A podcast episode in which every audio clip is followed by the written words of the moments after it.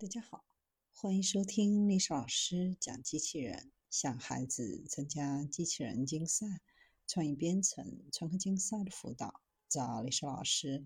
今天历史老师给大家分享的是用微波直接驱动机器人，不需要携带任何电类器件就可以灵活的工作。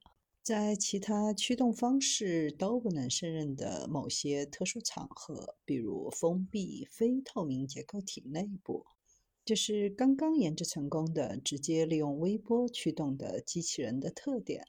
该机器人首创性的直接利用微波驱动，为机器人的驱动提供了一种全新的方式。当现有的驱动方式都不能胜任时，微波驱动可以提供新的方案。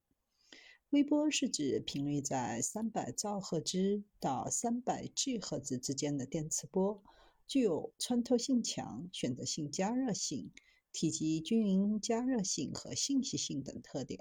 微波在生活、工业等领域的应用场景众多，比如人们常用的微波炉、钢铁冶金、焊接、生物杀菌等。微波也是一种常见的无线通讯手段。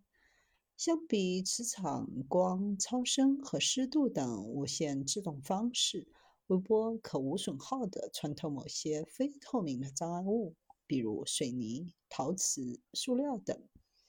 利用相控阵技术，微波也能够实现非机械快速转向和聚焦。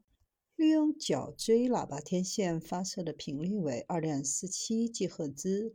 功率为七百瓦的微波对机器人进行驱动，实现多个驱动器联合运动的定量控制。提出了一种基于导线和形状记忆合金弹簧的伸缩制动器。